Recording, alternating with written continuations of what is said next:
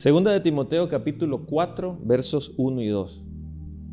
Te encarezco delante de Dios y del Señor Jesucristo, que juzgará a los vivos y a los muertos en su manifestación y en su reino, que prediques la palabra, que instes a tiempo y fuera de tiempo, redarguye, reprende, exhorta con toda paciencia y doctrina.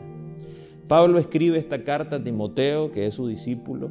Timoteo está a cargo de una iglesia.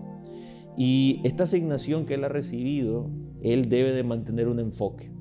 De igual manera nosotros tenemos una asignación de parte de Dios y es poder predicar las buenas nuevas de salvación donde quiera que estemos y a donde vayamos. Y me gusta mucho que utiliza a tiempo y fuera de tiempo. Esa frase habla de que aprovechemos toda oportunidad para predicar. Pero no solo que la aprovechemos, que nosotros también generemos esas oportunidades. Porque hay puertas que se van a abrir, hay momentos específicos donde usted va a reconocer que Dios le está presentando a alguien y que es el momento para hablar del Evangelio. Pero también hay otras circunstancias donde usted tomará la iniciativa de poder predicar. Cuando hablamos del Evangelio, hablamos de las buenas nuevas, porque esta es una asignación en la cual el Señor en un momento va a pedir las cuentas de lo que hicimos con esto. Dios va a buscar frutos en nuestra vida que no podemos ser egoístas y pensar de que lo que hemos recibido de gracia es solo para nosotros. La salvación que tenemos en Jesucristo también es algo que nosotros debemos presentar a aquellas personas que todavía no lo han reconocido.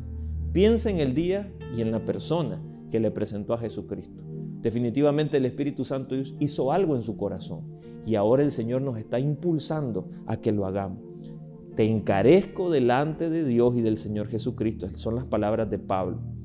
Reprende, exhorta con toda paciencia y doctrina. Redarguye. Es cuando nosotros vemos a alguien que su vida va por un rumbo a la destrucción. No podemos quedarnos callados. No podemos hacernos de la vista gorda o dejarlo pasar. Es necesario en ese momento decirle a alguien, hay un camino diferente y ese camino se llama Jesucristo.